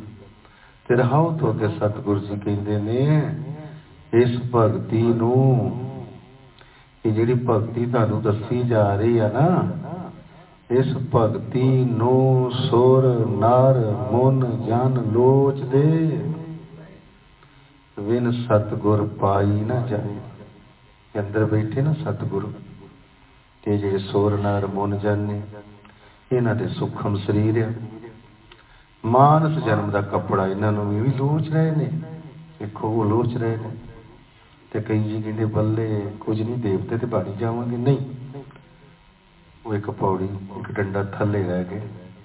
ਮਾਲਕ ਕਿਰਪਾ ਕਰੇਗਾ ਉਹਨਾਂ ਦੀ ਭਗਤੀ ਥੋੜੀ ਨਹੀਂ, ਬਹੁਤ ਵੱਡੀ ਭਗਤੀ ਹੈ। ਤੁਸੀਂ ਉੱਥੋਂ ਤੱਕ ਹੀ ਪਹੁੰਚ ਜਾਓ, ਕੋਈ ਗੱਲ ਨਹੀਂ। ਫਿਰ ਦੁਬਾਰਾ ਮਾਨਸ ਜਨਮ ਮਿਲੇਗਾ। ਸਤਿਗੁਰ ਤੋਂ ਬਗੈਰ ਨਹੀਂ ਪਾਈ ਜਾਏਗੀ। ਸਤਿਗੁਰ ਜੀ ਅੰਦਰ ਹੋ ਕੇ ਤੁਹਾਡੇ ਬੈਠੇ ਨੇ। ਪੰਡਤ ਪੜਦੇ ਜੋਤ ਕੀ, ਤਿੰਨ ਬੂਝ ਨਾ ਪਾਏ। ਬੜੀ ਗੁਰਬਾਣੀ ਪੜਦੇ ਨੇ ਹੇਕਾਂ ਲਾ ਲਾ ਕੇ। ਪੰਡਤ ਪਾਂਡਾ ਬੁੱਧੀ ਗੁਰੂ ਘਰ ਦੇ ਗ੍ਰੰਥੀ। ਕਥਾ ਕਰਨ ਵਾਲੇ ਕਿੰਨੀ ਕੰਠ ਵੇਖੋ ਗੁਰਬਾਣੀ ਕੀਤੀ ਹੁੰਦੀ ਹੈ ਇਸ ਤਰ੍ਹਾਂ ਬੋਲਦੇ ਪਾਣੀ ਦੀ ਤਰ੍ਹਾਂ। ਜੋਤ ਕੀ ਜੋਤ ਜੋਤ ਚਲਾਉਣ ਵਾਲੇ। ਤੇ ਤੀਸਰੇ ਪਿਤਾ ਜੀ ਕਹਿੰਦੇ, ਤਿੰਨ ਬੋਝ ਨਾ ਪਾਏ, ਮਾਲਕ ਨੂੰ ਨਹੀਂ ਬੋਝ ਪਾਏ, ਜਿੰਨਾ ਚਿਰ ਉਹਦੀ ਕਿਰਪਾ ਨਹੀਂ, ਆਪੇ ਥੈ ਸਭ ਰੱਖਿਆ ਕਿਸ ਕਹਿ ਦੇਣਾ ਚਾਹੀਏ? ਮਾਲਕ ਨੇ ਥਾਂ ਥਾਂ ਤੇ ਸਾਰਿਆਂ ਨੂੰ ਰੱਖਿਆ। ਇਹਨਾਂ ਬਾਰੇ ਅਸੀਂ ਕੁਝ ਨਹੀਂ ਕਰਨਾ। ਅਸੀਂ ਰਾਤ ਦਿਨ ਸਿਮਰਨਾ ਹੁੰਦਾ। ਆਪੇ ਦੇ ਸੋ ਪਾਈਏ। ਗੁਰਬੂਝ ਬਜਾਈ ਆਪੇ ਹੋਏ ਗਿਆਨ ਦੇ ਦਵੇ। ਕਿਸੇ ਜੀ ਦੀ ਕੋਈ ਕਰਤੂਤ ਨਹੀਂ। ਇਹਨਾਂ ਨੂੰ ਥਾਂ ਥਾਂ ਤੇ ਆਪ ਹੀ ਰੱਖਦਾ। ਆਪ ਹੀ ਹੋਏ ਗਿਆਨ ਦੇ ਦਿੰਦੇ ਨੇ। ਜੀ ਜੰਤ ਸਭ ਤਿਸ ਦੇ ਸਭਨਾ ਕਾ ਸੋਈ। ਮੰਦਾ ਕਿਸ ਨੂੰ ਆਖੀਏ? ਜੇ ਦੂਜਾ ਹੋਈ। ਇਹ ਸਾਰੀ ਖੇਡ ਹੀ ਮਾਲਕ ਦੀ ਇਹ ਮਾਇਆ ਇੱਕੋ ਹੀ ਹੈ ਮਾਲਕ। ਕੋਈ ਦੂਸਰਾ ਹੋਵੇ ਤੇ ਉਹਨੂੰ ਦਈਏ। ਇਹ ਕਰਕੇ ਸਭ ਕੁਝ ਕੋਈ ਮਾਲਕ ਸਭਨਾ ਦੇ ਅੰਦਰ ਵਸ ਰਹੇ ਨੇ। ਕਿਸੇ ਨੂੰ ਮਾੜਾ ਨਹੀਂ ਕਹਿਣਾ। ਇੱਕੋ ਹੁਕਮ ਵਰਤਦਾ। ਏਕਾ ਸਿਰ ਕਾਰਾ। ਆਪ ਪਵਾਲੀ ਦਿੱਤੀ ਹਨ ਅੰਤਰ ਲੋਭ ਵਕਾਰਾ। ਸਾਰਿਆਂ ਦੇ ਅੰਦਰ ਬੈਠ ਕੇ, ਸਾਰਿਆਂ ਦੇ ਸਿਰ ਦੇ ਉੱਤੇ ਹੁਕਮ ਚੱਲਦਾ। ਭਾਂਟਲੀ ਦੇ ਕੇ, ਇਹਨਾਂ ਦੇ ਅੰਦਰ ਖੇਡ ਪੰਜ ਦੂਤਾਂ ਦੀ ਚਲਾਤੀ। ਵਕਾਰ। ਇਹ ਪੰਜ ਦੂਤ ਆਪਣੀ ਮੱਤ ਬੁੱਧ ਸਿਆਣਪ ਨਾਲ ਦੂਰ ਨਹੀਂ ਹੁੰਦੇ। ਸਿਮਰਨ ਕਰੀ ਜੋ ਤਰਲਾ ਮਾਰੀ ਜੋ ਬਹੁਤ ਤੰਗ ਕਰਦੇ ਨੇ, ਘਬਰਾਉਣਾ ਨਹੀਂ ਹੁੰਦਾ। 10 12 ਤਰਲੇ 20 ਤਰਲੇ, ਬਾਅਦ ਚ ਦੋ ਤਰਲੇ, ਬਾਅਦ ਚ ਇੱਕ ਹੀ ਤਰਲਾ। ਪਿਤਾ ਜੀ ਮਾਂ ਬਲੀ ਆ ਗਿਆ ਤੇ ਜੇ ਹਉਮੈ ਆ ਜੇ, ਇਹ ਤੇ ਮੈਨੂੰ ਕੁਝ ਨਹੀਂ ਕਰ ਸਕਦਾ। ਕਾਮ, ਕ੍ਰੋਧ ਮੇਰੇ ਨੇੜੇ ਨਹੀਂ ਆ ਸਕਦਾ। ਉਹ ਇੱਕ ਖਿਣ ਦੇ ਵਿੱਚ ਛੁੱਟੀ ਹੋ ਜੇ। ਨਹੀਂ, ਸਾਰੀ ਵਡਿਆਈ ਪਿਤਾ ਜੀ ਦੀ, ਅਸੀਂ ਕਿਸੇ ਜੋਗੇ ਨਹੀਂ, ਉਹਨਾਂ ਨੇ ਆਪ ਹੀ ਸਾਨੂੰ ਲਿਬੜੇ ਅਤੇ ਬੜਿਆਂ ਨੂੰ ਸੱਚੀ ਸੰਗਤ ਦੇ ਕੇ ਆਪਣੀ ਗੋਦ ਦੇ ਵਿੱਚ ਬਿਠਾਇਆ। ਇੱਕ ਆਪੇ ਤੇ ਸਤਿਗੁਰੂ ਜੀ ਕਹਿ ਰਹੇ ਨੇ, ਇੱਕ ਆਪੇ ਗੁਰਮੁਖ ਕੀਰਤੀਆਂ ਨੂੰ ਪੂਜਨ ਵਿਚਾਰਾ, ਭਗਤਾਂ ਵੀ ਉਹਨਾਂ ਨੂੰ ਬਖਸ਼ਿਆ ਅੰਤਰ ਭੰਡਾਰਾ। ਆਪ ਹੀ ਗੁਰਮੁਖ ਬਣਾਤਾ, ਉਹਨਾਂ ਨੂੰ ਭਗਤੀ ਦੇ ਦਿੱਤੀ। ਚੌਥੇ ਪਦ ਦਾ ਉਹਨਾਂ ਨੂੰ ਗਿਆਨ ਦੇ ਦਿੱਤਾ, ਬਖਸ਼ਿਸ਼ ਕਰ ਦਿੱਤੀ। ਉਹਨਾਂ ਦੀ ਭਗਤੀ ਉਹਨਾਂ ਨੂੰ ਬੁਝਾ ਦਿੱਤੀ। ਕਿ ਭਗਤੀ ਹੈ ਕੀ ਆ? ਬਾਕੀ ਉਸ ਤਰ੍ਹਾਂ ਹੀ ਉੱਠ ਰਹੇ ਨੇ। ਸੁੱਤੇ ਪਏ ਗੁਰਬਾਣੀ ਪੜ ਰਹੇ ਨੇ। ਬਸ ਤੀਰਥਾਂ ਤੇ ਜਾਣਾ ਜ਼ਰੂਰੀ ਹੈ। ਇਹ ਨਹੀਂ ਪਤਾ ਲੱਗਾ ਕਿ ਇਸ ਤੀਰਥ ਦੇ ਉੱਤੇ ਹੁਕਮ ਕੀ ਕੀਤਾ ਸਤਿਗੁਰੂ ਜੀ ਨੇ ਸਾਨੂੰ। ਕੀ ਕਿਆ ਕਰਨ ਲਈ? ਨਾ, ਇਹ ਨਹੀਂ ਸਾਨੂੰ ਪਤਾ। ਅਸੀਂ ਤੇ ਜਾਣਾ ਹੀ ਜਾਣਾ ਤੀਰਥਾਂ ਦੇ ਉੱਤੇ। ਅਸੀਂ ਦਾਨ ਪੁੰਨ ਕਰਨਾ ਹੀ ਕਰਨਾ। ਦਾਨ ਪੁੰਨ ਕਿਹੜਾ ਕਿਆ ਗੁਰਬਾਣੀ ਕਿਤੇ ਨਹੀਂ ਕਿਹਾ ਲੰਗਰ ਲਾਈ ਜੋ। ਨਹੀਂ ਕਿਹਾ, ਗੁਰੂ ਘਰਾਂ ਚ ਚੱਲਦਾ ਹੀ ਚਲੋ ਚਲਾਈ ਜੋ, ਕੰਮ ਆਪਣਾ ਇੱਕ ਆਪੇ ਗੁਰਮੁਖ ਕੀਤੇ ਅਨੁਭੂਜਨ ਵਿਚਾਰਾ। ਭਗਤ ਵੀ ਉਹਨਾਂ ਨੂੰ ਬਖਸ਼ਣ ਅੰਤਰ ਭੰਡਾਰਾ। ਉਹਨਾਂ ਦੇ ਅੰਦਰ ਭੰਡਾਰ ਬਣ ਰਹੇ ਨੇ। ਭਗਤੀ ਬਖਸ਼ ਦਿੱਤੀ ਆ। ਤੇ ਗੁਰਮੁਖ ਪਿਆਰਿਓ, ਸਮਾਪਤੀ ਤੋਂ ਬਾਅਦ ਸੂਚਨਾ, ਪਹਿਲਾਂ ਥੋੜਾ ਸਿਮਰਨ ਕਰਕੇ ਸਮਾਪਤੀ ਹੈ। Wahguru, Wahguru, Wahguru, Wahguru, Wahguru, Wahguru, Wahguru, Wahguru, Wahguru, Wahguru, Wahguru, Wahguru, Wahguru, Wahguru, Wahguru,